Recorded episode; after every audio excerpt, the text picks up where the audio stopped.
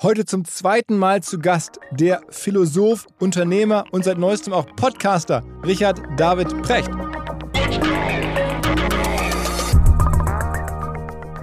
Und wenn man so ein bisschen in die längere Geschichte guckt, wenn man so sich mal die letzten 100, 120 Jahre deutsche Geschichte anguckt, dann sieht man, wie immer wieder enormes Kapital, mit dem die Leute fürs Alter vorgesorgt haben, verbrannt wurde durch Hyperinflation, durch Geldentwertung, Kriege, ne?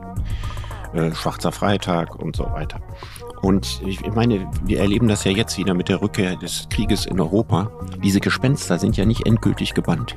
Also ich würde mich sehr wundern, wenn ich jetzt noch einige Jahrzehnte leben darf, ja, dass ich da nicht noch alle möglichen Börsenabstürze und alle erdenklichen äh, anderen Tobabos erlebe. Ich würde es für wahnsinnig unwahrscheinlich halten, dass das in den nächsten Jahrzehnten nicht eintritt.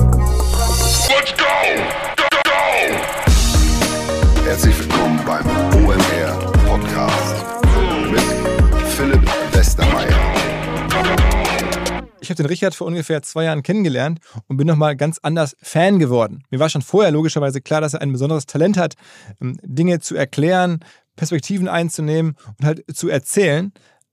Aber wenn man ihn persönlich trifft, dann kommt immer was ganz Besonderes bei raus. Unser erster Podcast, den fand ich schon relativ gut. Dann ging es halt um seine Karriere, auch um seine Sicht auf die digitale Welt damals.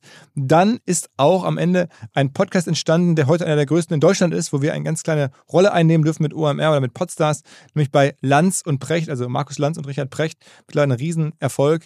Ähm, und es gibt aber auch ganz normale Sachen wie Abendessen mit ihm, wo dann so in meinem Falle war das so, als wir vor kurzem unterwegs waren, vor ein paar Monaten, äh, fünf, sechs, sieben Leute am Tisch saßen und am Ende war vollkommen klar, das Beste ist für alle, wenn Richard viel redet und Geschichten erzählt und zwar nicht aus der Philosophie und nur zum Teil, sondern vor allen Dingen erzählt, wie er den Kölner Karneval erlebt hat oder einfach Gedichte aufsagt, die er auswendig kann, wirklich auswendig aus den 70er Jahren, wenn man sich denkt, okay, es kann doch keinen Menschen geben heutzutage, der so krass, so lange Gedichte so gut rezitieren kann ähm, und das nach vier oder fünf Weinen.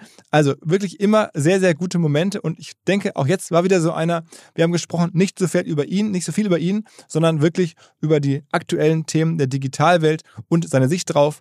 In dem Sinne direkt rein ins große Paket. Richard David Brecht und digital. Auf geht's!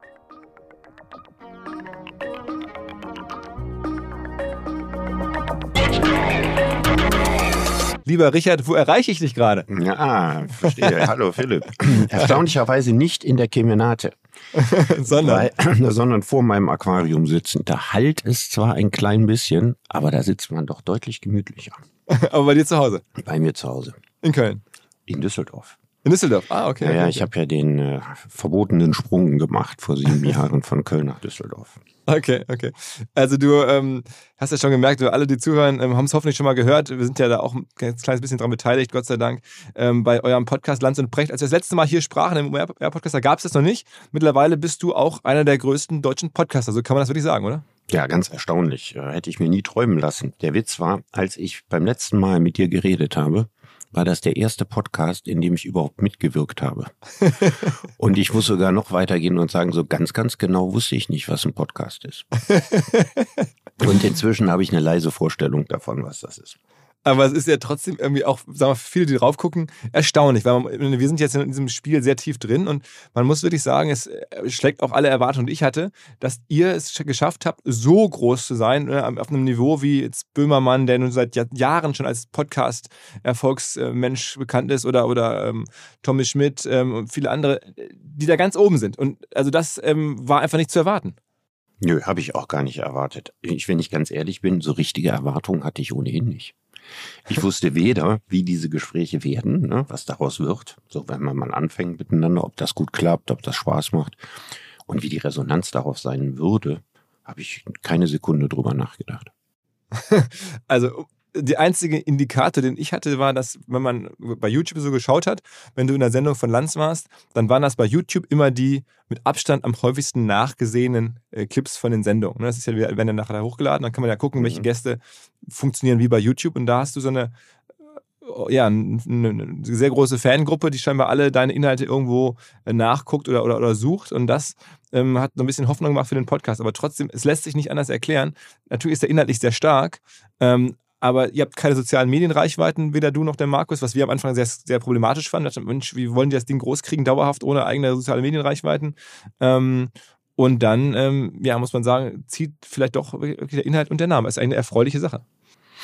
Ja, also gerade was du sagst, also dass es tatsächlich möglich ist, Erfolg zu haben ohne soziale Medienreichweiten, ne? Das ist ja irgendwie interessant. Es gibt offensichtlich Menschen, bei denen das funktioniert. So richtig, richtig viele sind es vielleicht nicht, aber immerhin gibt es das noch. Also, aber es ist vielleicht, ich hatte vor kurzem so einen jungen Rapper, äh, Rin, Renato, im Podcast, der hat das auch gesagt, es könnte da sich eine Renaissance andeuten, wo wirklich Qualitäts, sagen wir mal, Produkte oder Inhalte auch ohne soziale Medien oder mit geringen sozialen Medien äh, Verbreitung finden. Ähm, da gibt es jetzt vereinzelt erste Beispiele für. Und ihr seid so am Ende so eins. Weil ich, ich weiß auch, dass sehr viele Leute in der, in der sozialen Medien-Zielgruppe das hören. Also es hören jetzt nicht nur, ähm, das kann man ja auch nachgucken, Leute da ist, wo man sagt, okay, die sind eh, sagen wir mal, zu alt für soziale Medien. Mhm. Äh, nee, den Eindruck habe ich auch gar nicht. Also es ist ja so, wenn ich auf der Straße angesprochen werde, was so ab und zu mal vorkommt, dann äh, ganz, ganz stark von vielen wirklich jüngeren Leuten, deutlich jüngeren Leuten als ich, die den Podcast hören. Wie also ich habe sogar noch mit gefühlt, würde ich denken, der durchschnittliche Podcast-Hörer ist Anfang 30. Ja, ja, kann ich, also äh, die Daten weiß ich nicht ganz genau, aber so hätte ich es auch eingeschätzt. Wie viel, wie viel Arbeit ist das für dich? Also wie viel steckt dir da rein, wenn du jetzt so gut Stunde wie keine. also okay. ich sitze ja dann normalerweise wirklich in, in einer Kammer. Irgendwann muss man die mal abbilden, aber vielleicht ist es auch schöner, wenn die ein Geheimnis bleibt. Also schön ist sie nicht. Und in dieser Kammer ähm, sitze ich da auf so einer Yogamatte. Ja, damit ich nicht auf dem harten Boden sitze, weil da gibt's so ein kleines Schlafsofa, da kann ich nicht so richtig drauf sitzen und dann ist da so ein kleines Nierentischchen, da steht das Mikro drauf und da ist auch gar kein Platz, um irgendwie sich groß auszubreiten und so weiter. Ne? Also ich weiß das grobe Thema, wir überlegen uns dann vorher, wir lass uns darüber reden, ne? das machen wir dann so ein, zwei Tage vorher vielleicht aus aber ansonsten äh, bin ich da komplett ohne Helfer oder Manuskripte oder irgendwas. Also ich bin ja der Meinung, das ist mit einer der sinnvollsten Investitionen des ZDF. Das ist ja auch ohne Werbung, weil das ZDF das möglich macht. Ne? Und ja, aber es gibt ja viele Leute, die regen sich auf, weil es gibt ja einen YouTube-Kanal, ich weiß nicht, wer das macht, ähm, die das ja auf YouTube stellen und mit ganz viel Werbung durchschneiden. Okay, aber das könnte man verhindern. Das könnte man natürlich. Ja. Äh, Gut, auf sagen. der anderen Seite es die Reichweite. Jetzt habe ich ja Klar. jetzt keinen Nachteil davon. Das Einzige, ja. was mich daran stört, ist, dass die Leute immer denken, ja, wir wären so unfassbar geldgeil, ja, dass wir das alles von vorne bis hinten mit Werbung durchschneiden lassen. Und das ist ja nicht der Fall. Genau, also okay, das, das ist also vielleicht immer wichtig, weil es könnte wirklich so wirken. Es wird auf viele Leute genauso auch tatsächlich wirken, das da bin ich mir ganz sicher. Ähm, obwohl es ja, ich wollte es gerade sagen, wirklich aus meiner Sicht, dafür zahle ich halt gerne Gebühren, ähm, dass halt wirklich ein Bildungsauftrag äh, erfüllt wird. Also ich ja. sage das jetzt als Beteiligter, ähm, natürlich sehr, sehr subjektiv, aber ich finde, dass du erreichst mit dem Podcast ja junge Leute zu anspruchsvollen Themen, ähm, also es macht schon sehr viel Sinn. Gleichzeitig ist es aber auch so, das wollte ich nochmal fragen dazu, ähm, dass du jetzt immer mehr auch in die Medien reinrutscht, äh, so Headlines. Das war früher so stark fand ich nicht. Also zu, zu Corona-Themen oder Thesen, die du hast, oder auch zu Ukraine-Krieg-Thesen. Mhm. Ähm, das wird jetzt auch schon aufgegriffen, sozusagen mhm. Äh, Bildzeitung und sonst. Ist das für dich, äh, sagen wir mal, sagst du auch, das ist Reichweite oder, oder stört dich das? Ist das ein Problem? Ach ja, ich meine, man weiß, das ist die Zeit, ne? Also wir, wir das, es geht ja meistens um Negativschlagzeilen. Das liegt ja daran, dass wir eine mediale Entrüstungsindustrie haben, die davon lebt. Und das Zweite ist, wir haben so eine politische Zeiten, in der Meinungen, die von der Mitte der Mitte abweichen, also da, wo der gesellschaftliche Cursor, ich sage immer, ne, gerade ist, der verschiebt sich ja auch, ähm, dass das immer unglaubliche Aufregungen äh, hervorbringt. Also, wenn ich mich im Podcast äh, kritisch darüber geäußert habe, ob das wirklich sinnvoll ist, Kinder zu impfen, und ich würde das gleiche heute machen, wird sich keiner mehr aufregen. Mhm. Wir haben in dem Podcast darüber gesprochen, dass die Pandemie nicht an ein medizinisches Ende gelangen wird in absehbarer Zeit, sondern dass es ein politisches Ende geben muss. Das heißt, dass die Politik einfach beschließt zu sagen, wir werden diese Maßnahmen nicht dauerhaft aufrechterhalten können. Mhm. Genau das passiert gerade. Ja? Mhm. Aber wenn du das im November gesagt hast und wir haben diesen Podcast aufgenommen und einen Tag nachdem wir den Podcast aufgenommen haben und ich glaube ein, zwei Tage bevor er gesendet wurde, schossen plötzlich äh, die Inzidenzzahlen hoch. Dann hast du dann eine, eine gesellschaftliche Erregungskultur, eine Debatte, ja, wo die Leute auch mit Aggression und natürlich auch mit Übertreibungen und aus dem Zusammenhang gerissenen Sätzen und so weiter versuchen, Aufmerksamkeit auf sich zu ziehen. Und da macht es keinen Unterschied, ob das jemand ist, der twittert, ja, und mithilfe meines Namens eine Menge Klicks kriegt, oder ob das äh, traditionelle Zeitungen sind, die das machen, ja, und auch auf diese Art und Weise versuchen, Aufmerksamkeit zu generieren. So funktioniert der Mechanismus. Ich meine, das ist ja generell eine These, die du hast, dass die Aufmerksamkeitsökonomie, in der wir nun alle leben, ob wir wollen oder nicht, ohnehin dazu führt, dass sich Menschen, ähm, also als eines ihrer Hauptprobleme häufig das Thema Aufmerksamkeit haben und sich generell auch äußern und, und irgendwo positionieren, nur um gesehen zu werden, nur um Aufmerksamkeit zu bekommen, was früher so nicht gewesen ist. Das ist irgendwie auch schon so ein bisschen Zeitgeist. Dieser Kampf um Aufmerksamkeit betrifft mittlerweile jeden. Ja, und jetzt führt das zu einer Konsequenz dass, dass viele Leute, die zu bestimmten Themen Meinungen haben, die gerade nicht die Meinung der Mehrheit oder der veröffentlichten Meinung entsprechen, ne? der, also der veröffentlichten Mehrheitsmeinung, so muss man das ja ausdrücken. Also es gibt in Deutschland immer einen großen Unterschied zwischen der öffentlichen Meinung und der veröffentlichten Meinung. Das darf man nicht gleichsetzen. Mhm. Und äh, wenn man davon abweicht, dann führt das wegen dieses Aufregungspotenzials bei ganz vielen meiner Kollegen dazu, dass sich lieber nicht äußern.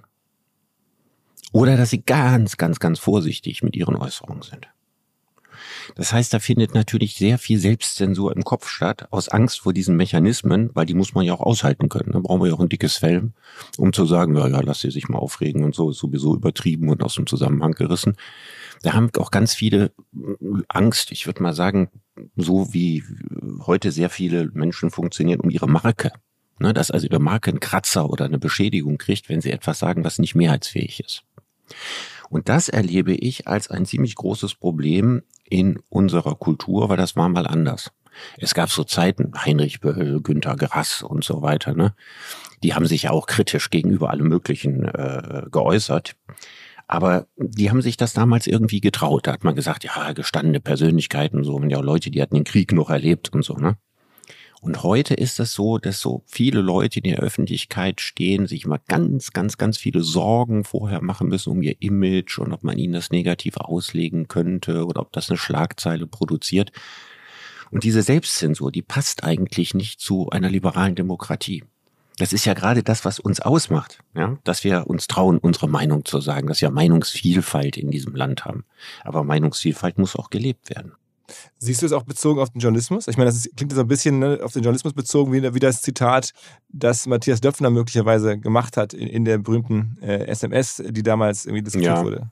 Ja, also das äh, man aus einer privaten SMS ja, zitiert, wie das Stuckrad-Barre gemacht hat und das in die Öffentlichkeit bringt. Da frage ich mich auch, ist man eigentlich von allen guten Geistern verlassen? Also das würde ja dann bedeuten, dass man nicht nur in einem Podcast oder in einem Essay, den man schreibt, ganz, ganz vorsichtig sein muss, ob man nicht irgendwas sagt, worüber sich irgendjemand aufregt, sondern dass man sich nicht mal mehr traut, Freunden SMS zu schicken. Mhm.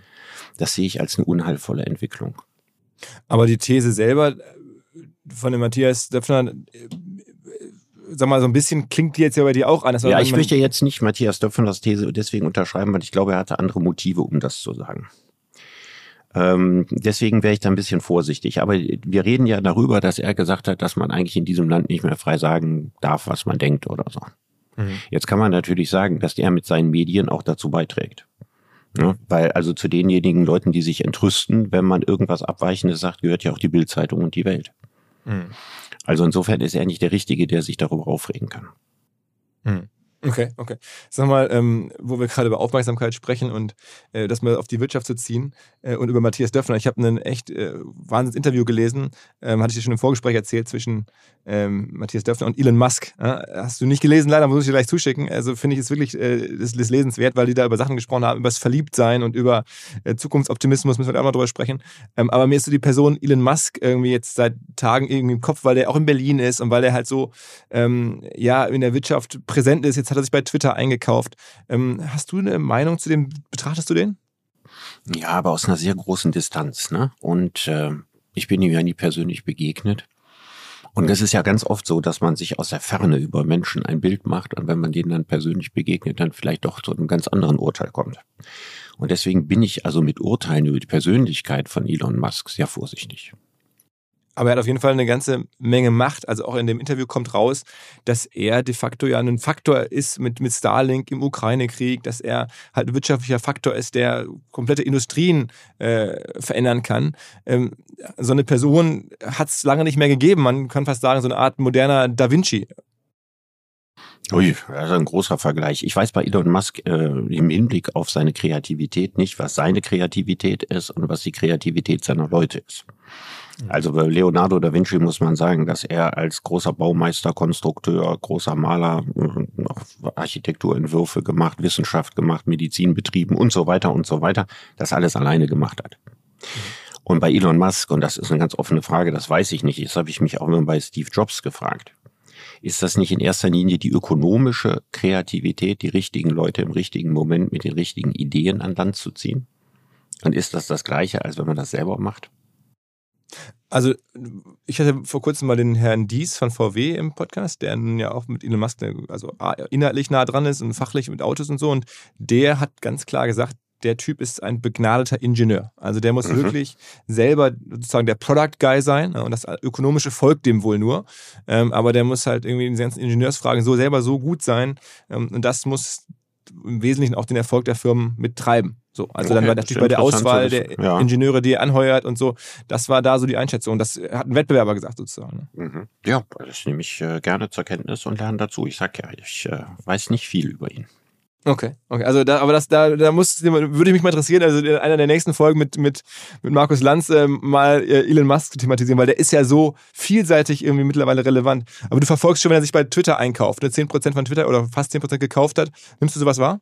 Ja, ich nehme das wahr, weil ich meine, ich habe ja äh, drei Bücher über die Digitalisierung geschrieben.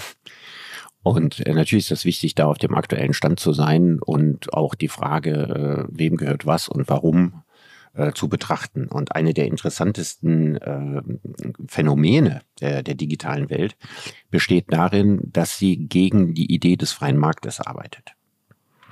Also das ist ja nicht so, als ob die, äh, die, die ganz äh, großen Player im Silicon Valley und äh, ansonsten in den ähnlichen Orten, dass die Teilnehmer eines Marktes sind, mhm.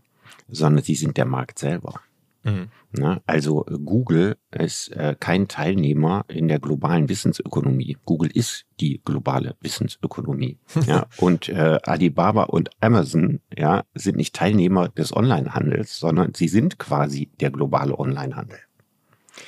Also der Plattformkapitalismus arbeitet damit gegen die klassischen Spielregeln der freien Marktwirtschaft und müsste damit aus deiner Sicht, wenn ich das über den Satz fortsetze, beschränkt werden? Also aus der, aus der Sicht eines klassischen Liberalen ne, müsste man sagen, so geht das nicht. So, in mhm. Deutschland haben wir ja so ein Kartellamt und so und sagen wir, naja, es darf keiner so ein absolutes Übergewicht kriegen oder gar der Markt selber werden. Ne? Mhm. Und diese Schreie gibt es ja auch, ähm, die gibt es am stärksten in den USA. Also die größten Kritiker der digitalen Ökonomie sitzen in den USA selber. Und ähm, das Problem ist nur, die Waffen, die sie ins Feld führen, um die Märkte äh, freizuhalten, sind äh, Waffen aus einer anderen Zeit. Mhm.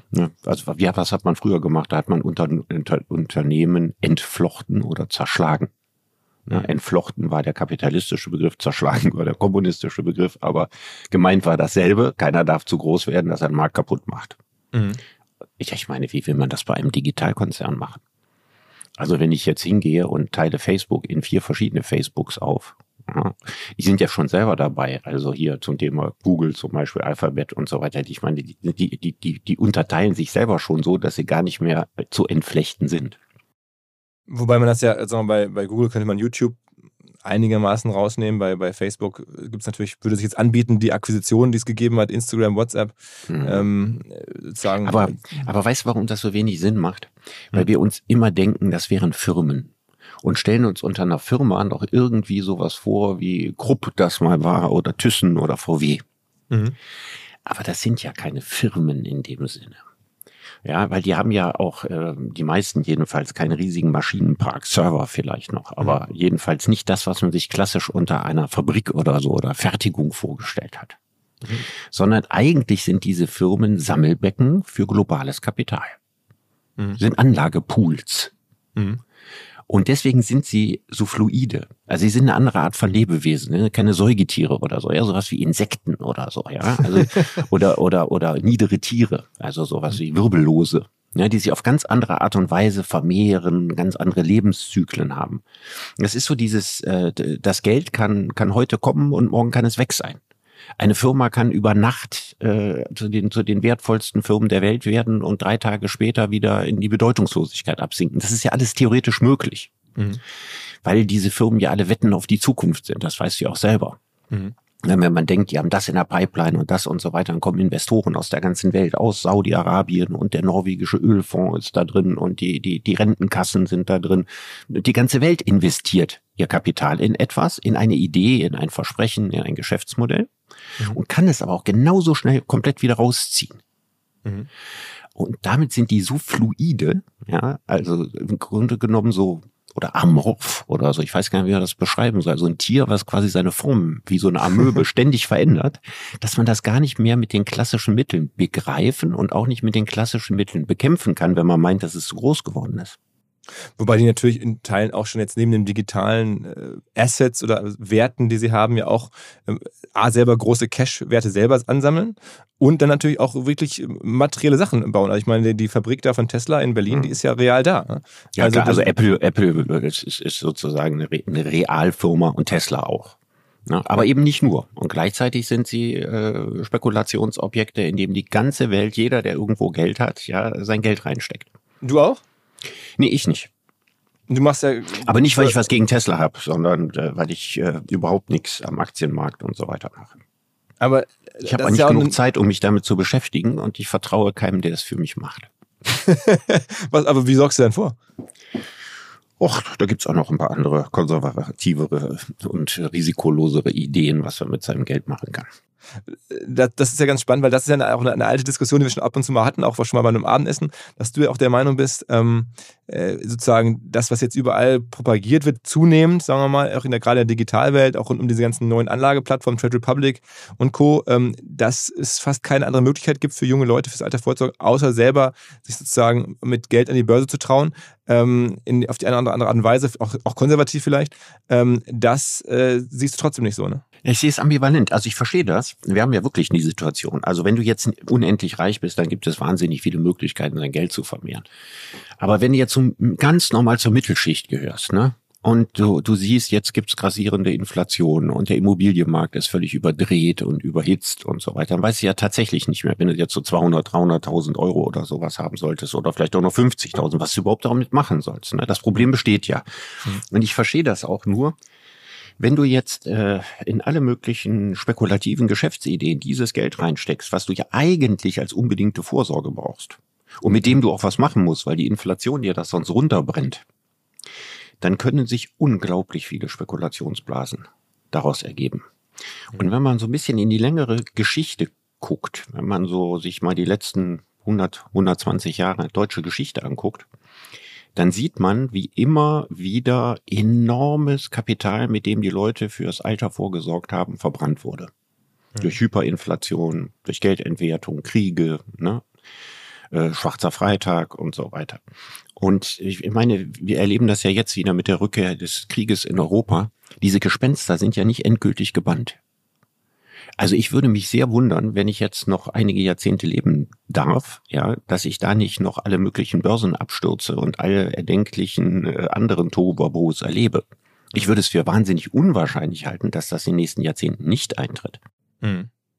Also klar, es wird keine Entwicklung äh, nur nach oben geben, aber langfristig gesehen wird es dann wahrscheinlich in der Tendenz trotzdem eher besser laufen als schlecht. Das wird also das war zumindest jetzt die Erfahrung der letzten Jahrzehnte. Genau, genau, genau. aber ja wir sehen ja aber auch, dass was in der Welt alles brodelt. Mhm. Und damit meine ich jetzt nicht nur die, die Wiederkehr äh, des alten Ost-West-Konfliktes, Wiederbewaffnung, sondern ich meine eben auch die gigantischen Probleme, die im Zuge äh, der ökologischen Katastrophe auf uns zukommen. Mhm. Also Migrationsbewegungen, die noch viel, viel größer und umfassender sind als das, was wir für 2015 erlebt haben. Mhm. Hungerexodus aus Afrika und so weiter durch die weitere Versteppung im Klimawandel und was das alles mit der Welt anrichten wird. Aber am Ende sind natürlich auch all diese Krisen unternehmerische Chancen, ist mal so zu wählen, ob man es möchte oder nicht. Ähm, und daraus ergeben sich dann ja auch wieder neue Börsenwerte, die dann wieder, wenn man das jetzt, sagen wir mal, in, in, nicht in eine Firma geht, sondern wenn man das breit streut, hat man halt auch noch einen Biontech mit dabei, die noch vor ein paar Jahren irgendwie irrelevant waren. Jetzt sind sie eine der wertvollsten deutschen Firmen. Mehr oder weniger, jetzt hart gesprochen, haben sie uns gerettet aus der Krise, haben von der Krise natürlich auch wahnsinnig stark profitiert. Mhm. Ähm, und dann hätte man mit dem Wertzuwachs halt auch irgendwie sein Vermögen ein bisschen gemehrt, wenn man da investiert. So ist ja die Logik, dass man sagt, okay, es wird diese Krisen geben, aber da kommen natürlich dann auch äh, Firmen oder einen Tesla, die das vielleicht abmildern oder helfen oder andere. Ähm, und dann partizipiere ich halt auch mit davon und deswegen muss ich an die Börse. Das ist nicht falsch, das ist nicht falsch. Ich, ich, du, ich halte auch kein Plädoyer dafür, geht bloß nicht an die Börse. Der Punkt ist nur, wenn man das halbwegs sicher machen will, dann muss man sehr clever sein und sehr gut informiert und viel Zeit auch dafür haben, sich mit diesen Dingen zu beschäftigen mhm. und nicht einfach dem erstbesten äh, Anlageberater oder so weiter vertrauen. Ja. Nee, und das, sind ja nicht viele Menschen, die, so wie du zum Beispiel, ja, so ein umfassendes Wissen haben oder vielleicht auch so ein Instinkt für diese Dinge haben. Ne?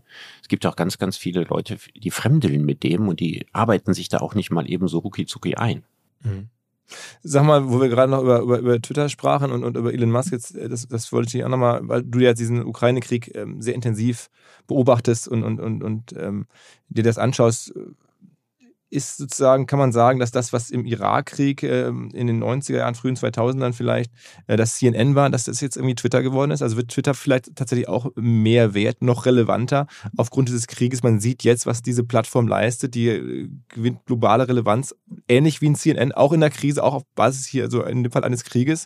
Ähm, ist das dann vielleicht sogar auch ein gutes Investment von Elon Musk, äh, ne, so zynisch sich das anhört? Ähm, wie nutzt du Twitter? Ich nutze das gar nicht. Ich nutze das gar nicht, weißt du, das, der Grund ist auch einfach benannt. Ich habe ja, siehe, was wir gerade machen, genug Möglichkeiten, wenn ich Meinungen zu Dingen habe, die auch bekannt zu geben. Mhm. Und es gibt ja auch, wenn man so einen Account hat, die Erwartung, dass man ständig mit Neuem was füttert. Mhm. Und ich, mein Mitteilungsbedürfnis, ja, das ist vielleicht nicht klein, aber ich soll, man sollte das auch nicht maßlos überschätzen. Wenn aber ich mir jetzt das vorstellen würde, ich würde jetzt jeden Tag auch noch eine Stunde oder sowas darum äh, zwitschern. Also das ist mir alles viel zu viel zu viel. Ich meine, ich, man braucht auch genug Zeit, um in Ruhe über die Dinge nachzudenken und nicht immer nur pausenlos Statements rauszuhauen. Aber zu, zur Recherche, ich meine, da gibt es ja auch die Möglichkeit, sagen wir mal, Sachen zu sehen, die man vorher in der Medienwelt so nicht sehen konnte in Kriegssituationen. Ja, aber eigentlich sind meine, meine Hauptrecherchen, die ich mache, die äh, beziehen sich selten auf Twitter. Wo kommt es bei dir her? Du, äh, ich meine, wenn du die ganz normal äh, klassisch durch, durchs Netz surft, also ob das die Anbietungsseiten äh, sind, die die großen Zeitungen haben. Ähm, und natürlich ist es natürlich bei vielen Sachen auch gar nicht das tagesaktuelle Wissen. Ne? Das steuert eigentlich auch Herr Markus Lanz bei.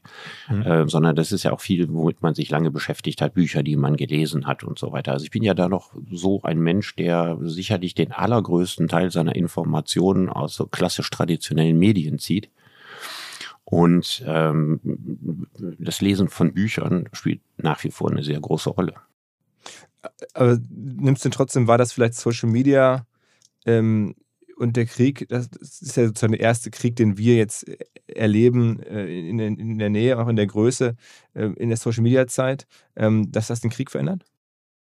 Ja, und ich glaube auch, dass die Russen damit in diesem äh, Ausmaß nicht gerechnet haben. Mhm. Äh, das glaube ich schon. Also, dass quasi eine fast Weltsolidarität entstanden ist. Nicht in allen Ländern, ne? China weniger, Indien auch und so weiter, Serbien auch nicht so viel, aber in ganz, ganz vielen Ländern der Welt. Und ähm, dass so ein, ein öffentlicher Aufschrei bei diesem Krieg da ist, wo man sich wünschen würde, das hätte es schon immer gegeben. Mhm. Also man stelle sich mal den Vietnamkrieg vor unter den Bedingungen äh, heutiger Medien. Mhm. Der Vietnamkrieg war, also das, was in der Ukraine passiert, ne, das ist, wie wir alle wissen, schrecklich. Ne, völkerrechtswidriger Angriffskrieg mit all dem, was Krieg ausmacht, ja, mit auch all den Verbrechen, die da begangen werden. Aber der Vietnamkrieg, da hat man Napalm eingesetzt, ne? Brandgas, das dazu führt, dass dein Fleisch schmilzt. Der läuft sozusagen das Fleisch schmelzend wie so ein Käse über den ganzen Körper. Mhm. Die haben ganze Dörfer an die Wand gestellt 500 Frauen und Kinder, ja, einfach so also in einer Strafaktion, so wie die Nazis das auch gemacht haben in Lidice damals. Die haben äh, Dioxin eingesetzt, ja, also biologische Kampfstoffe, ja, die dazu geführt haben, dass noch drei Generationen später Kinder mit drei Köpfen geboren werden und so weiter und so weiter. Das alles, da wurden am Anfang des Krieges keine Bilder von gezeigt. Und erst so nach vier Jahren Krieg da hat man angefangen, das eine oder andere Bild zu zeigen. Und die waren auch noch nicht im Fernsehen, in Deutschland zum Beispiel, die waren dann im Stern oder im Spiegel.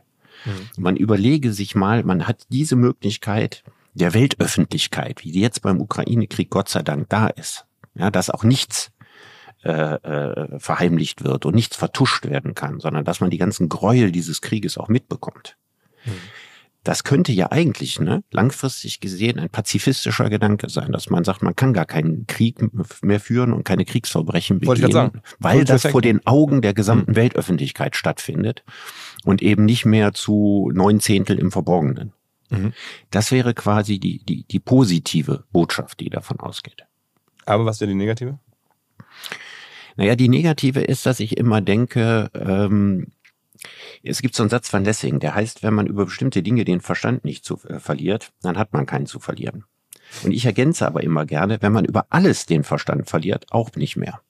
Ja, mhm. also der, wenn, wenn sozusagen die tägliche Sensationierung und Entrüstung da ist, ne, über die Bilder, die man sieht, dann tritt ein Abstumpfungseffekt ein. Mhm. Also die Bilder von Butcher haben die Welt erschüttert wenn das jetzt noch mal hundertmal kommt in den nächsten hundert Wochen, werden die nicht mehr das Gleiche auslösen. Mhm. Und das führt dann dazu, dass man sich wahnsinnig erregt, aufgeregt ist, äh, schockiert ist, getroffen ist und so weiter. Aber irgendwann nutzt sich das ab. Es wird vermutlich passieren, dass diese Aufregung und die hohe Sensibilität, die wir jetzt gegenüber dem Krieg haben, dass die allmählich weniger werden wird. Einfach mhm. durch diese Übersensationierung der Bilder. Mhm. Also ein Abstumpfungseffekt eintritt. Mhm. Wenn man wie beim Vietnamkrieg spärlichere Bilder hatte, über einen längeren Zeitraum, ja, dann hat man sich eigentlich immer wieder neu aufgeregt oder gedacht, oh, und das noch und das noch. Aber wenn man das täglich damit bombardiert wird, mhm. dann nutzt sich das ab. Das ist das, mhm. was ich vermute. Also beides sind ja nur Prognosen. Ne? Das eine mhm. ist, dass es kaum noch möglich sein wird, irgendwann Kriege zu führen, weil alles vor dem Auge der Weltöffentlichkeit stattfindet, was gut ist. Und das andere ist die Gefahr äh, intensiver Abnutzung. Auf dieselbe Art, wie du sozusagen ähm, jetzt überrascht warst, dass die, oder du vermutest, dass die Russen das unterschätzt haben, welche, ne, wie, die, wie die sozialen Medien quasi in diesen Krieg mit eingreifen, indirekt. Ähm, warst du auch überrascht, wie clever, wie gut die Ukrainer auch die sozialen Medien zu nutzen wissen. Also das ist ja, der, der, der Präsident ist da ja äh, sehr stark in, in seinem Auftritt, äh, die ganze Art, das einzusetzen, dann auch eine, sozusagen digital zu erscheinen in äh, den Parlamenten der Welt oder auf den, den, mhm. den ne, in den Städten. Das ist ja schon, äh, sagen wir mal, eine Dynamik, die so, ich hatte die, kannte die so nicht. Nö, das hat es auch vorher noch nie gegeben. Also man kannte so von Kuba so die Bilder von Che Guevara, ja, mit Bart und Kampfanzug und so weiter. muss sagen, gibt natürlich einen Unterschied zu Zelensky, ne? Also Fidel Castro und Che Guevara, die haben ja echt tatsächlich in den ersten Frontreihen gestanden und hatten ja tatsächlich Guerillakrieg gemacht. Bei Zelensky macht das ja selber nicht, aber er sieht so aus, als ob er das macht. Mhm. Er hat also quasi die, die, die Inszenierung ne, eines, eines Guerillahelden mhm. in seinen Bildern, obwohl er ja selber jetzt nicht aktiv an Kampfhandlungen oder sowas teilnimmt ne? und nicht irgendwo tatsächlich mit einer Panzerfaust irgendwo steht. Aber er kommt ja jedes Mal so rüber, ja, und durch diese Inszenierung transportiert er natürlich diesen äh, Widerstandsgeist und diese Dinge. Aber auch hier meine ich, wird dasselbe vermutlich eintreten, dass es irgendwann einen Abnutzungseffekt hat. Das kannst du nicht jahrelang so machen. Mhm. Das funktioniert nur ein paar Wochen oder vielleicht zwei, drei Monate. Mhm. Und das heißt, am Ende setzt sich dann irgendwie die, der lange Atem vielleicht, den Russland hat, dann doch irgendwie in gewisser Weise durch. Also ich, ich, es ist immer sehr schwierig, über diesen Krieg zu spekulieren. Die, die augenblickliche Mehrheitsvermutung geht ja in die Richtung zu sagen, ähm, dass diese äh, Belagerung der Städte, der großen Städte, ne, dass die ja jetzt Stück für Stück quasi aufgehoben wird. Mhm. Und dass der Krieg dann in der Ostukraine nur noch stattfindet, nicht mehr in der ganzen Ukraine. Mhm. Aber ich glaube, dass er dort militärisch eskaliert. Mhm. Und zwar deswegen, weil das äh, ukrainische Militär ist an der Grenze zu den Separatistengebieten, zu Donetsk und Luhansk, quasi seit 2014 eingegraben. Das sind mhm. wahnsinnig gut befestigte, gut ausgebaute Stellungen. Da sind die Russen bisher auch kein Millimeter vorwärts gekommen, direkt an diesen Stellungen. Mhm. Und es sieht so aus, als ob die Russen von Norden und von Süden versuchen, die von hinten einzuschließen. Mhm. Und dann wird es ist komisch, wenn ich das sage, richtig Krieg im militärischen Sinne. Ja, mhm. Also tagelange Bombardements aus der Luft, Raketenangriffe, einer nach dem anderen. Also dass das richtig so militärisch eskaliert. Das könnte wirklich passieren. Also dass der, der Krieg zwar sich nicht mehr auf das ganze Land bezieht, aber dass er da, wo er ist, als Krieg unendlich viel brutaler wird. Mhm. Und ich glaube, das ist das, was die allermeisten Menschen erwarten. Und da ist überhaupt nicht einzuschätzen, wie lange der dann dauert. Hm. Das weiß ich nicht. Also dadurch, dass man jetzt 50 Kampfpanzer dahin äh, schickt, wird man da nicht viel ausrichten können bei dem, was erwartet wird, wie sich dieser Krieg entwickelt. Bist denn du bei der ganzen ähm, ökologischen Zukunftsfrage, ähm, ungeachtet diesen ja noch unkleinen Entwicklungen, eher optimistisch, dass sich da die ähm, ja, Probleme, die auf uns zukommen, lösen lassen, technologisch oder, oder generell? Oder, oder siehst du da schwarz für die Welt? Also der Punkt ist, wir haben ja seit Ewigkeiten, kannst du sagen, seit den 80er Jahren, haben wir ähm, die eine Fraktion, die sagt, alle Umweltprobleme lassen sich durch technischen Fortschritt lösen. Hm. Und dann haben wir eine andere Fraktion, die sagt, äh, die Umweltprobleme lassen sich nur durch starke Verhaltensänderungen der Menschen lösen. Und die stehen sich bis heute einander gegenüber. Die Grünen haben früher Position 2 vertreten. Ja, als sie gegründet wurden, ich weiß mhm. das. Ja, da haben die immer erzählt, ja, wir müssen anders leben und man darf nicht so oft seine Wäsche waschen und man darf das nicht und nicht so oft in Urlaub fliegen und so. Da war damals schon die Rede von Anfang der 80er Jahre. Abschaffung des innerdeutschen Luftverkehrs war zum Beispiel eine Forderung der Grünen Anfang der 80er Jahre. Mhm. Natürlich auch Ausstieg aus der Massentierhaltung oder Verbot und, und, und. Heute sind die Grünen äh, rübergewechselt auf Fraktion 1. Die, das war die Position, die eigentlich in Deutschland am stärksten von der FDP äh, vertreten worden ist. Da gibt es heute zwischen Grünen und FDP auch keinen Unterschied mehr. Mhm. Der Punkt ist, warum muss das eigentlich eine Entweder-Oder-Frage sein? Wenn wir wirklich diese enorme Herausforderung stemmen wollen, dann glaube ich, brauchen wir nach wie vor beides. Mhm. Ja, wir müssen alles tun, was wir technologisch machen können. Da geht viel. Aber wir werden auch nicht auf die genau gleiche Art und Weise weiterleben können wie bisher. Mhm. Und in der Politik traut sich beim zweiten Punkt so keiner so richtig äh, rein Wein einzuschenken, ne? weil Verzichten und so so als problematisch. Aber siehe da, wenn es jetzt im Augenblick heißt, äh, frieren für die Ukraine, dann gibt es eine Bevölkerungsmehrheit, die sagt, das würden wir zur Not machen. Mhm. Allerdings muss man auch sagen, Momentaufnahme. Ne? Kann sein, dass man die Zustimmung hat, kann auch sein, dass man sechs Wochen später die Zustimmung nicht mehr hat. Und das Risiko geht auch kein Politiker ein. Und was ergibt sich da am Ende für eine Prognose für dich draus? Also niemand kann objektiv und wissenschaftlich und so weiter sagen, ob wir die und zu welchem Preis muss man sagen, wir die äh, Klimakatastrophe verhindern. Niemand. Mhm. Sondern eigentlich kannst du nur ein Stimmungsbild deiner Seele abgeben. Und ich habe das ja äh, schon häufiger gesagt. Äh, ich komme aus einer Familie von Pessimisten. Und äh, also mein Vater ist ein äh, großer Pessimist und mein leiblicher Bruder ist auch ein großer Pessimist und so weiter. Also Optimismus war jetzt nicht das Beherrschende in all dem. okay. Ja. So, mit all den Debatten musste ich immer den Optimisten spielen. Ne, so trotzig quasi dagegen. Mhm. Und ich sag mir immer, äh, es ist einfach überhaupt keine Option, Pessimist zu sein weil ein Optimist, der sich in seinen Idealen getäuscht hat, immer noch ein erfüllteres Leben gelebt hat als ein Pessimist, ja, der froh darüber ist, dass er sich bestätigt fühlt. Also ich finde, Pessimismus geht einfach nicht. Ja, also wenn zu viele Leute pessimistisch sind, behalten die Pessimisten recht. Aber gibt es auch Anhaltspunkte dafür, jetzt abseits von, von der Haltungsfrage generell, gibt es auch Anhaltspunkte, die dich optimistisch machen?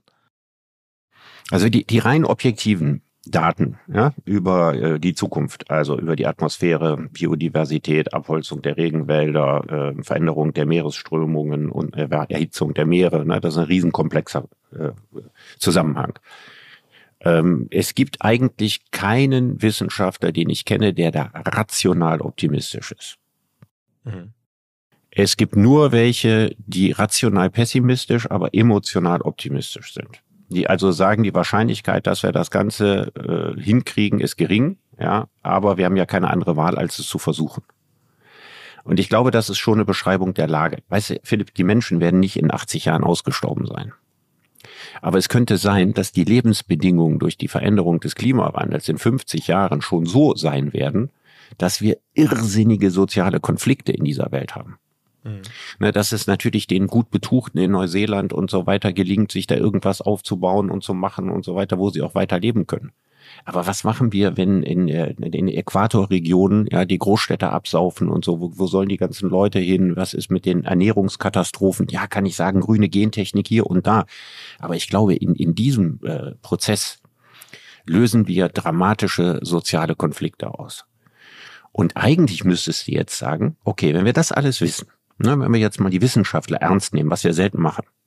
Ne, also äh, wir, wir, wir nehmen die immer so halb ernst. Ne? Mhm. Wir sagen, ja, ja, so ein bisschen ist auch immer jeder so Kölner, ne? hätten wir immer Joti Jange und so schlimm. ja, ist ja so ein bisschen ist die Haltung so. Ja, so schlimm wird's schon nicht kommen. Ne? Und deswegen sagt man, ja, ja, das sind schlaue Leute und so weiter. Aber ne, so ganz genau weiß man das ja auch nicht und so.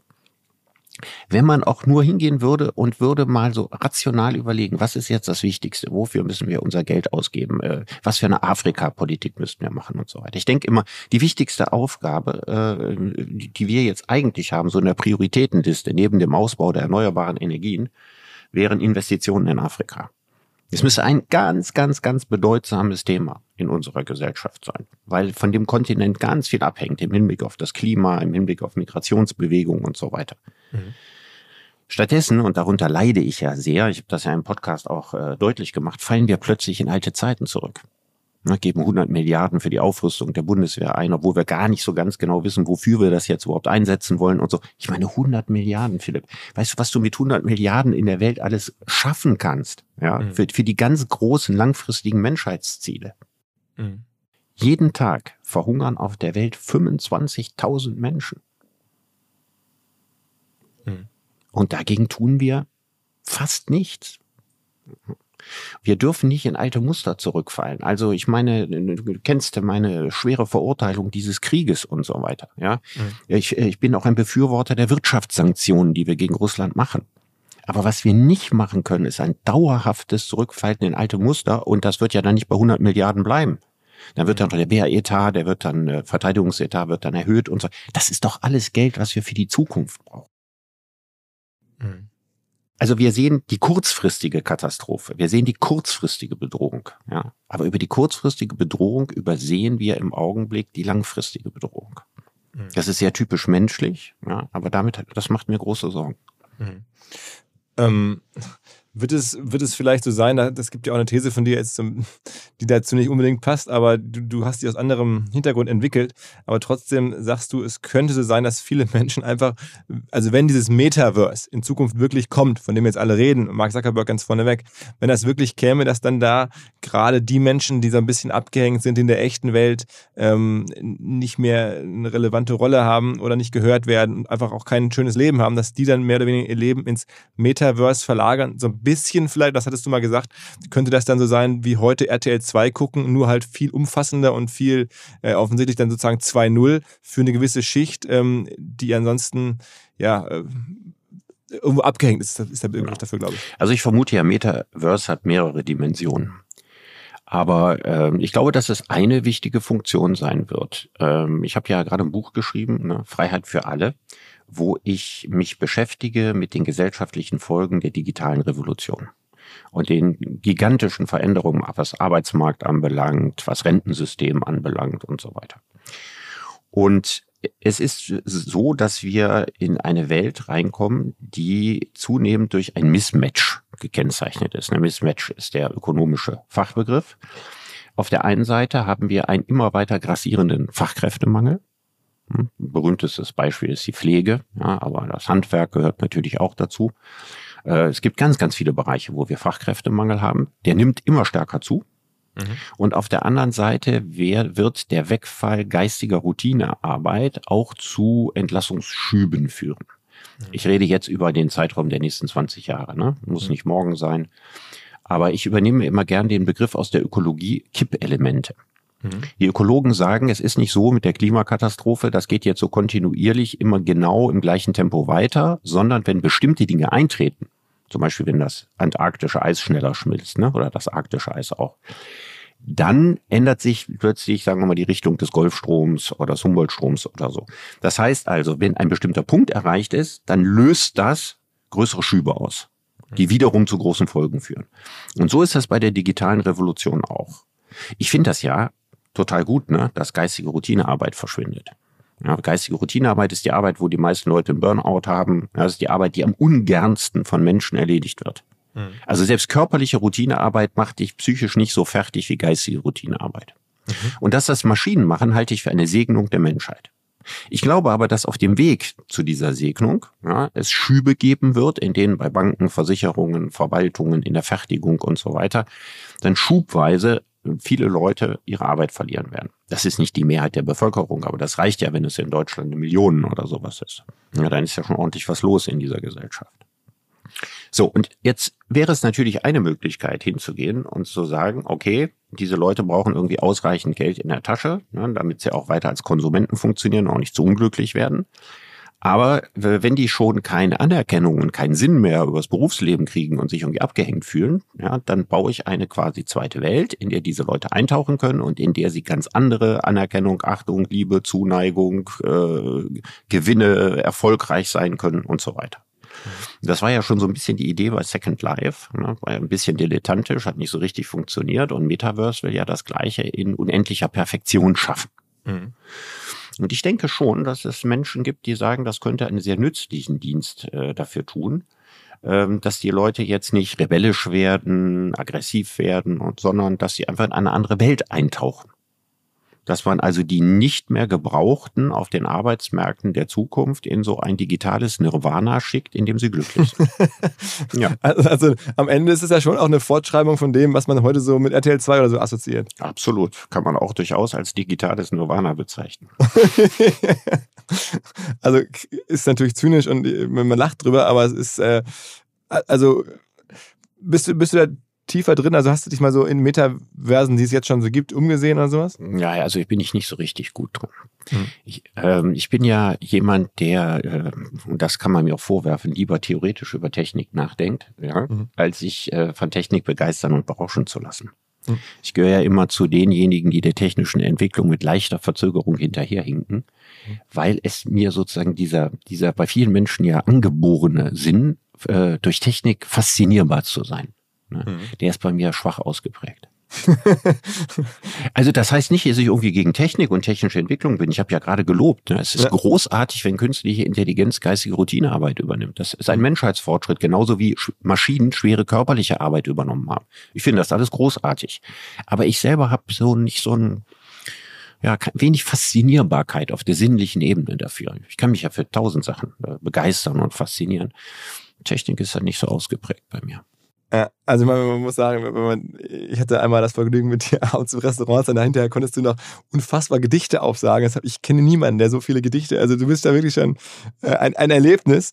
Ähm, aber insofern, äh, Technik, okay, man kann auch nicht alles können, aber trotzdem gibt es eine lustige Anekdote auch noch ähm, rund um das iPhone. Also ihr habt eine Folge gemacht, äh, du und der Markus Lanz, ähm, ich glaube, das war so im Februar, wo ihr sozusagen 15 äh, Jahre ähm, iPhone äh, betrachtet habt und da hast du, das ist ja eine der ähm, Top 10 Erfindung in der Weltgeschichte überhaupt, die die, die Welt komplett verändert hätten, sei das iPhone. Also es sei irgendwie sozusagen eine der zehn relevantesten Erfindungen der Menschheit. Ja. Das, das ist schon ein starkes Wort. Ja, ist aber wahrscheinlich so. Also das geht jetzt einfach nur beschreibend davon aus, wie sehr hat eine technische Erfindung das Leben und Zusammenleben der Menschheit verändert. Ne? Also so wie die Erfindung des Rades oder die Erfindung des Feuers und so weiter. Mhm. Das iPhone hat unsere Kultur revolutioniert. Also man kann sich das am besten dadurch vorstellen, indem man das iPhone jetzt mal sich aus der Welt denkt. Hm? Also müssen Sie sich vorstellen, die Menschen müssen jetzt mal ein Jahr ohne äh, ihre Smartphones und iPhones auskommen. Ne? Also es gäbe, das gäbe es jetzt nicht mehr. Ein Jahr lang würde nichts mehr funktionieren. Schon eine Woche lang würde hier nichts mehr, auch wirtschaftlich und so, würde überhaupt nichts mehr funktionieren. Hm. Also erstmal, die Menschen würden sich irgendwann wieder umstellen und anpassen. Ne? Also nach einem Jahr würden sie es vielleicht nicht mehr vermissen. Die ersten Wochen und Monate schmerzlichst. Mhm. Aber man kann sich ja von allem entwöhnen. Ne? Man kann sich auch von Alkohol entwöhnen. Die erste Woche ist ja wahrscheinlich schwierig, ja? die erste Monat auch, aber so nach einem Jahr oder so, oder kein Fleisch mehr essen, ist genau dasselbe. Also der Mensch ist sehr anpassungsfähig. Aber unsere Ökonomie, die käme damit nicht, ohne, ohne iPhone nicht mehr aus. Äh, die, die, die, die, die, im Grunde genommen gibt es allein die ganzen Geschäftsmodelle, die darauf basieren, ja, dass Menschen ein, ein Smartphone besitzen. Also ich glaube, das ist wirklich der, der größte Gamechanger der letzten 50 Jahre gewesen.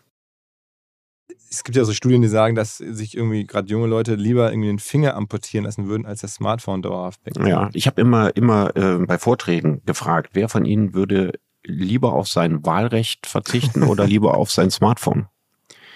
Ja, und meiner ehrlichen Antwort ist das, dass mehr Leute, äh, vor allem in jüngeren Generationen, ja, äh, einmal nicht zur Wahl gehen, ist ja nicht so schlimm, ja, aber ohne Smartphone leben ist ja grauenhaft. Ist das äh, also für sagen wir mal, Menschen, die jetzt ständig über, über Freiheit und über die Rolle des Menschen und so nachdenken, das ist irgendwie total frustrierend, dass äh, wenn man dann auf so, so Basissachen drauf guckt, dass irgendwie ja den Leuten dann, dann irgendwie ihre Freiheit oder sowas irgendwie scheinbar dann doch egaler ist, als man das meint. Ne? Ja, aber den Menschen ist die Freiheit immer dann egal, wenn sie selbstverständlich ist. Also wenn man den Menschen ihre Freiheit massiv wegnehmen würde, ja, und sie müssten äh, in, in einem Land leben, in dem sowohl ihre, ihre materielle wie ihre ideelle Freiheit massiv eingeschränkt ist, dann würden sie plötzlich den Wert der Freiheit wieder erkennen. Mhm. Aber in einer solchen freiheitlichen Überflussgesellschaft, wie in der Gesellschaft, in der wir leben, ist Freiheit so selbstverständlich, dass auch die Einbußen bestimmter Freiheiten erstmals gar nicht groß auffallen. Mhm. Mhm.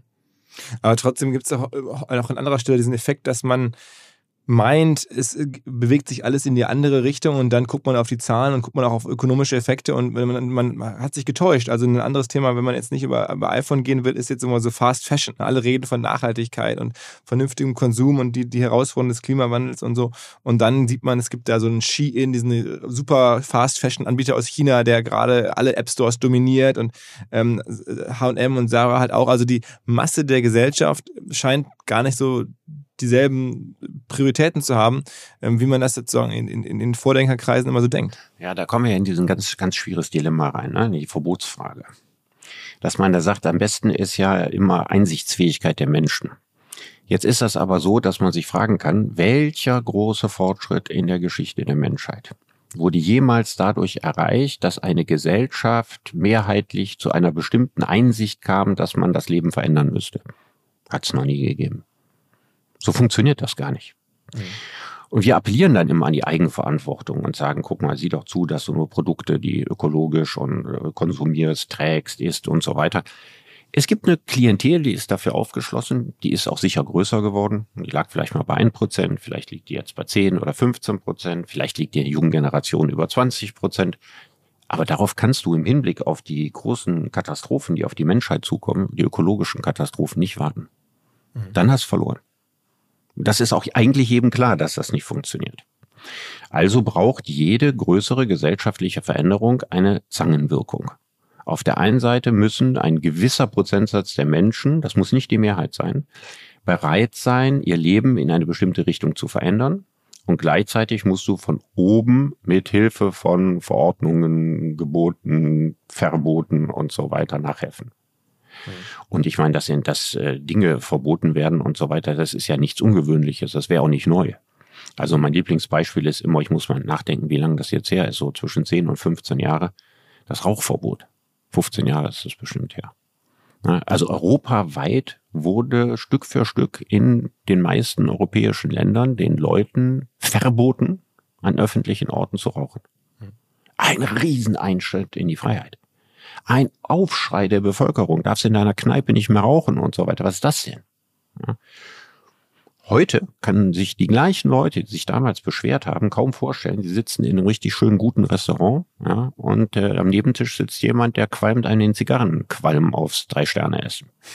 ja, also da, das, das wäre heute wäre äh, die Wiedereinführung von Rauchen in allen Formen der Gastronomie wäre überhaupt nicht mehr möglich. Das heißt, die Leute haben sich an genau das Gegenteil jetzt gewöhnt. Mhm. Wenn das für sowas Lapidares wie das Rauchen gilt, warum gilt es denn nicht für solche elementaren Dinge wie das Überleben der Menschheit? Da kommen wir zu dem, was wir vorhin gesagt haben. Politiker trauen sich nicht, das Wort Verbot in den Mund zu nehmen. Aber merkwürdigerweise, selbst bei Corona war es ja so, dass die Gebote, Verordnungen des Staates, Masken tragen und so weiter, immer von der Mehrheit der Menschen unterstützt worden ist. Absolut. Man muss eigentlich, wenn man das gut erklärt, ja, muss man da nicht äh, grundsätzlich so eine riesige Befürchtung haben. Und dann muss man auch sagen, dass die Verbote oder äh, Veränderungen des Regelwerkes, ja, die der, der Klimawandel erfordert, niemandes persönliche Freiheit in einem solchen Ausmaß einschränken, wie dass man sich impfen lassen muss oder ähnliche Dinge, die gehen ja viel weiter. Sondern hier geht es eher so um so Sachen, dass man Autos mit einem bestimmten Hubraum, dass man mit denen nicht mehr durch die Innenstadt fahren darf Oder dass Kreuzfahrtschiffe, die bestimmten Umweltstandards nicht entsprechen, nicht mehr fahren dürfen. Also solche Dinge. Ich meine, das ist jetzt nicht äh, ein Mordsanschlag auf die persönliche Freiheit, sondern das sind Dinge, wo man sagen kann, so what? Am Ende geht es darum, einfach eine konsistente, transparente Geschichte zu erzählen als Politiker. Und dann sind, also haben wir jetzt ja gelernt, irgendwie Verbote total machbar. Ne? Also in Corona war das so. Also das mhm. wirklich ja, die allermeisten, ja, es wurde ja über dann Querdenker-Demos und so berichtet, aber das sind ja ganz wenige Leute, wenn man mal guckt, äh, wie viele Leute sich haben impfen lassen ähm, oder, oder alles mitgemacht haben, was gefordert war. Ja. Das sind das ja der ganz große Teil. Das würde auch bei Ökologie würde das genauso sein und die Einschnitte und die Zumutungen wären geringer als bei Corona. Das ist wichtig. Ich war ja ein Gegner der Impfpflicht, weil ich meine, dass äh, der, der Staat äh, nicht darüber zu befinden hat, äh, was ich mit meiner Physiologie mache. Da gibt es Grenzen und ich glaube auch, dass eine Impfpflicht äh, nicht verfassungskonform ist. Also, also ich hätte mir vorgestellt worden, wenn sie beschlossen worden wäre, wäre sie vermutlich vom Verfassungsgericht auch gekippt worden. Wobei man muss ja sagen, aus, aus unternehmerischer Sicht, auch so ein bisschen aus digitaler Sicht, wenn man über Verbote spricht, wundert es mich, wie wenig mit Incentivierung gearbeitet wird. Es ist ja der, der, die Gegenvariante wäre ja zu sagen, es gibt diesen Begriff des Nudging oder hat wirklich Incentivierung äh, zu schaffen, dass halt, wenn Leute, wenn die das machen, gibt es das. Weil du siehst ja, es wird auf jeden Rabatt reagiert, irgendwie äh, jeder finanzielle Vorteil wird sofort genutzt und auch irgendwie mhm. werden, werden sozusagen Dinge, die man, gegen die man sich auflehnt, da haben wir gerade in der Smartphone-Diskussion, keiner darf meine Daten haben und alle, wenn der Staat meine Daten haben will, bloß nicht. Aber wenn es am Smartphone ein bisschen angenehmer ist, gibst du alles preis. Ähm, also sobald sobald es nur vernünftig incentiviert ist. Man hat darüber nachgedacht, ne? Also Prämien und so weiter. Genau, machen wir auch andere, andere Aber juristisch gemacht. wahrscheinlich nicht möglich. Leute zu incentivieren. Mm, ja, also wenn der Staat jetzt gesagt hat, mal, jeder, der sich impfen lässt, der kriegt von nun an 50 Euro oder so. Ich glaube, das geht juristisch nicht. Aber es gibt ja auch, warum nicht? Ähm, weil man die Leute dann dazu bringt, eine Entscheidung aufgrund dieses Anreizes zu fällen, die sie sonst nicht gefällt haben, die auch ihre Gesundheit und so weiter betrifft. Also ich weiß, dass es zum Beispiel so ist, dass äh, wenn man medizinische Tests macht in der Pharmaindustrie, ne? Mhm. Dann äh, ist so ein Beispiel, das mir mein Freund, der damit unmittelbar zu tun hatte, erzählt hat. Die haben äh, so Hautcremes getestet, so gentechnisch manipulierte Hautcremes in Mexiko. Mhm. So, und dann haben sie den Leuten äh, angeboten, sie kriegen 100 Dollar, wenn sie an diesem Test teilnehmen. Und da hat damals, ich glaube, die US-amerikanische Arzneimittelbehörde oder sowas eingegriffen und hat gesagt, die dürfen nur 50 Dollar kriegen. Weißt du also, warum? Mh? Jetzt wird denke ich, ist ja noch viel schlimmer. Die müssen sich jetzt diese Creme dafür nur 50 Dollar auf die Hand schmieren lassen. Mhm. Aber der Witz ist, bei 100 Dollar ist der Köder zu groß und die Leute sind bereit, Dinge zu machen, ja, die sie sonst nicht machen würden. Aber also so rum funktioniert die Pointe. Aber, aber, aber da siehst du und doch Belohnungssystem des Staates, um äh, das weiß ich nicht, ob das so gegangen wäre. Also ich bin jetzt kein Fachjurist, ne? Aber ich glaube, dass der, der Nudging-Gedanke juristisch kompliziert ist, wenn der Staat derjenige ist, der es macht aber man sieht ja in der, in der Gesellschaft generell, wie das funktioniert. Also ne, was der Staat will, deine Daten, alle machen Theater, wollen ihre Daten nicht teilen, eine riesen Diskussion. Aber wie gesagt, mit den Digitalkonzernen wird halt alles geteilt. Ne? Nicht, von, nicht von allen, aber in der Breite ja doch. Also je, alle allowen alle Cookies, alle allowen irgendwie alle Daten in die Cloud zu speichern, um halt vernünftig irgendwie eine äh, Apple und, und Facebook nutzen zu können. Ähm, das, das zeigt ja. Das ist privatwirtschaftlich, das geht. Klar, aber ich meine, man, ja, ja, ich, also dass das, das, das, was du, was du sagst, dass das funktioniert, daran habe ich keinen Zweifel. Mein Zweifel ist, ob der Staat, dem Staat erlaubt ist, die gleichen Mittel anzuwenden. Hm. Da habe ich Zweifel. Aber da muss man mit dem Juristen drüber sprechen. Okay, aber das heißt, dann enden wir mit den Verboten und Verbote sind natürlich einfach viel schwieriger. Vielleicht ja, aber die sind eigentlich ehrlich gesagt manchmal gar nicht so schwierig. Also, ich meine, du darfst auch mit dem uralten Diesel, kannst du auch nicht hier äh, nach Düsseldorf reinfahren. Ne? Da gibt's, da muss er ja deine Plakette haben, muss er die halt Abgasnormen erfüllen und, und, und. So. Sagen wir Verbot? Ja. Oder sagen wir, da gibt es halt neue Regulierungen? Ja, damit man da äh, nicht äh, zu große Umweltsau durch die Straßen fährt. So, und genau solche Regulierungen kannst du auch im Hinblick auf äh, Hubraumgrößen oder, oder Spritverbrauch oder sowas machen. Das ist ja jetzt bei Verbot, ja. Da denken wir an so ein, so ein, so ein Stoppschild auf der Straße, ja, so dreimal rot umrandet mit einem Ausrufezeichen oder so. Das wäre einfach nur eine Veränderung von Normen. guckst du dir an, also es gibt ja in der, in der Wirtschaft, äh, sagen wir mal, wenige erfolgreiche Menschen, die so stark auch mal wieder auf Philosophie zurückgreifen und so schon auch ein bisschen so eine philosophische Position vertreten, sehr umstritten zum Teil, wie der Peter Thiel, dieser deutsche, äh, jetzt in Amerika lebende Mensch, der unter anderem mit, mit, mit Facebook, aber PayPal, äh, vielen anderen Sachen sehr erfolgreich Palantir geworden ist. Ähm, Jetzt der, der Arbeitgeber ist von Sebastian Kurz. Und ja, zu, auch, auch, auch, genau. Ähm, verfolgst du, was der sagt und auf welche Philosophen der sich so bezieht und so nimmst du den wahr? Ich nehme ihn schon ziemlich lange wahr. Mhm. Also ich habe ja mein erstes Buch über die Digitalisierung vor mittlerweile fünf, sechs Jahren geschrieben. Mhm. Und mich äh, vor allen Dingen in meinem Buch über künstliche Intelligenz viel mit den Vordenkern des Silicon Valley und den Digitalphilosophien, wenn man das so nennen möchte, beschäftigt. Mhm. mhm. Ne? Mit dem Menschenbild, das dahinter steht und so weiter. Ja.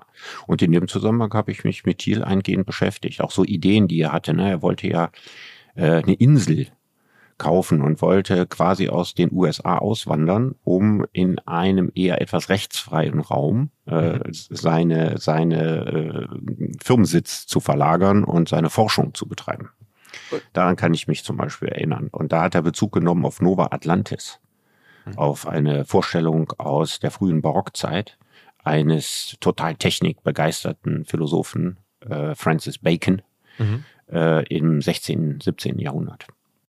Und jetzt ist er auch politisch in den USA aktiv, unterstützt da bestimmte ähm, äh, Teilnehmer ähm, oder Kandidaten in den in den, äh, in den Ist das nicht so, dass er Donald Trump äh, massiv jetzt unterstützt oder hat, hat er, er nicht der, auf dem neuesten Stand?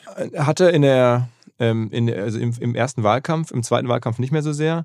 Jetzt setzt er, wenn ich das richtig verfolge, auf ähm, republikanische Kandidaten, äh, aber in den, in den ähm, sozusagen Bundesstaaten. Also hat er so zwei ähm, Leute sich ausgeguckt, mit denen er sehr eng ist, äh, die er versucht sozusagen ähm, als, äh, ich glaube, Senatoren sind es dann, ähm, äh, zu etablieren. Mhm also, also schon auch Republikaner. Ähm, also, aber du, du bist jetzt nicht so auf dem neuesten Stand, dass du sagst, okay, du verfolgst seine Thesen, du guckst dir auch an, ähm, wie er, was er zum Beispiel sagt, warum wir Wachstum brauchen, er sagt die Verbindung zwischen Wachstum und sozialem Frieden und so, das sind so Themen, wo er, finde ich, schon ganz interessante Meinungen zu hat. Aber bist du nicht so drin?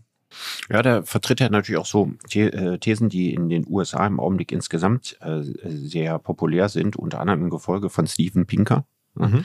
der eben äh, in, in, in seinen Büchern äh, klar darlegt, äh, dass die Pazifizierung der Welt mit dem Wohlstand zusammenhängt. Mhm. Ja, und äh, wenn Wohlstand nicht mehr wächst, dann entwickelt sich die ganze Entwicklung eben halt wieder zurück.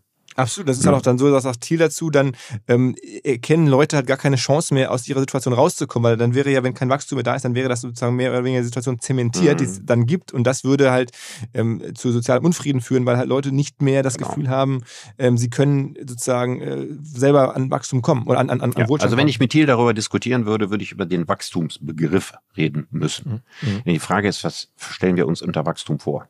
Und diese klassische Vorstellung von Wachstum ist immer Steigerung des Bruttoinlandsprodukts. Mhm. Und diese Form von Wachstum als Diktat äh, festzuschreiben, das ist sicher falsch. Mhm. Das heißt also, da geht es darum, dass der Gesamtkuchen größer wird. Mhm. Jetzt gibt's ja andere Formen von Wachstum. Ne? Also Bildungswachstum zum Beispiel finde ich ist eine großartige Sache. Mhm. Äh, natürlich ist äh, technologische Innovation ja oft eine großartige Sache. Aber muss der Gesamtkuchen größer werden? Das ist die Frage. Also um das mal plastisch zu machen. Ne? Wenn ich das Bruttoinlandsprodukt steigern wollte, dann würde ich jetzt mal alle Fenster hier in meinem Haus einschlagen. Die müssen nämlich anschließend, müssen die alle wieder neu verglast werden. Ne? Und das steigert natürlich äh, das Bruttoinlandsprodukt. Ich könnte auch, wenn ich einen Gartenteich hätte, den ich nicht habe, ja, da mal einen Benzinkanister auskippen. Bis der mal wieder entsorgt und gemacht und was mhm. weiß ich was, steigert das Bruttoinlandsprodukt. Das heißt, das Bruttoinlandsprodukt sortiert nicht nach sinnvoll und weniger sinnvoll und bilanziert auch nicht den äh, Schaden, den wir der Umwelt damit zufügen.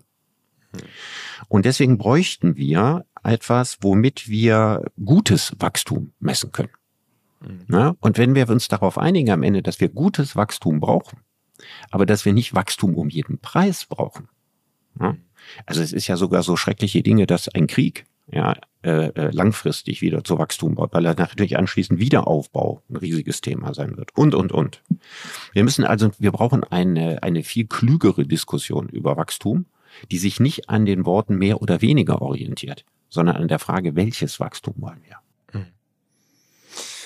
Okay, okay, okay. Also ähm, wir haben wieder eine große, eine große Runde geschlagen, also von, von ja, Krieg, Social Media, von Elon Musk am Anfang bis zu Peter Thiel am Ende. Also es war hoffentlich auch ein bisschen was Digitaleres drin, als man das ohnehin ja jede Woche wirklich äh, super bei euch bekommen kann. Nur äh, trotzdem, da sei es der Podcast natürlich empfohlen ähm, von dir mit Markus Lanz und ab und zu gibt es halt auch Folgen, wo ihr euch um digitale Themen äh, diskutiert. Ähm, zum Beispiel auch über äh, die Frage, warum eigentlich der Tod aus deiner Sicht das Endziel vieler Digitalpropheten und vieler Digitalentwicklung ist. Also das will ich jetzt hier nicht vorausnehmen. Das habt ihr da diskutiert. Du hast gesagt, am Ende führen all die Träume, die Erfinder haben, dann irgendwie zum Tod. Ja? Naja, ähm, ich habe ich hab, ich hab gesagt, der ultimative Zustand der Smartness. genau, genau, ist ja, der, der, der, das ist der smarteste Zustand, in dem man sich befinden kann, weil man keine unnützen Wege mehr geht, ja, weil alles sofort und auf einmal da ist, ja, weil kein Bedürfnis mehr unbefriedigt ist und so weiter und so weiter. Ich habe das eher als Metapher eingesetzt. Ich wollte darauf hinaus, dass wenn man für alles im Leben die kürzeste, praktischste Lösung sucht, man am, eben am Ende das Leben aus dem Leben rauskürzt. Das war eigentlich die Pointe. Aber es, also es, ich fand das eine super starke Folge. Ähm, ich glaube, es ist wieder eine Folge noch vor dem Ukraine-Krieg im Februar, wer das nachhören möchte. Ähm, weil ihr auch sagt, okay, am Ende hilft es auch gar nichts für ein erfolgreiches und, und ein tolles Leben, wenn man halt keine Anstrengung mehr hat. Man muss sich irgendwie diese Überwindungskraft, äh, was zu tun, was zu bewirken, ähm, das ist eigentlich ähm, das, was für viele Leute das Entscheidende ist. Ja, und, weil ultimative Bedürfnisbefriedigung verhindert Hunger. Hm. Aber Hunger ist gleichzeitig der Motor des Fortschritts. Mhm. Und das ist eine paradoxe Konstruktion. Also, ähm, Richard, vielen, vielen Dank, dass du mal wieder hier zu Gast warst. Ähm, ja, sehr gerne, Philipp. Und äh, ab und zu vielleicht machen wir einmal im Jahr oder so eine, eine große Reise. Ansonsten, wie gesagt, die, die gibt es jetzt ja wirklich jede Woche ähm, und ab und zu halt auch zu Themen, die jetzt uns nah sind. Ansonsten zu den ganz großen und auch noch viel wichtigeren Themen äh, unserer Welt. Ähm, vielen, vielen Dank. Und wir sehen dich auch ähm, am 17. und 18. Mai in Hamburg auf dem OMR Festival. Auch da, wer Lust hat, irgendwie Richard Brecht mal live auf der Bühne diskutieren zu, in den Podcast zu erleben mit Markus Lanz, das gibt's bei uns. Ja, freue ich mich drauf. Ja, warte mal was du da erlebst. Das ist, wird ein Spektakel. Ja, ich bin gespannt. Alles ich klar. erwarte nur das Größte. Ja. okay. Ciao, ciao. Ja, tschüss, Philipp. Dieser Podcast wird produziert von Podstars bei OMR.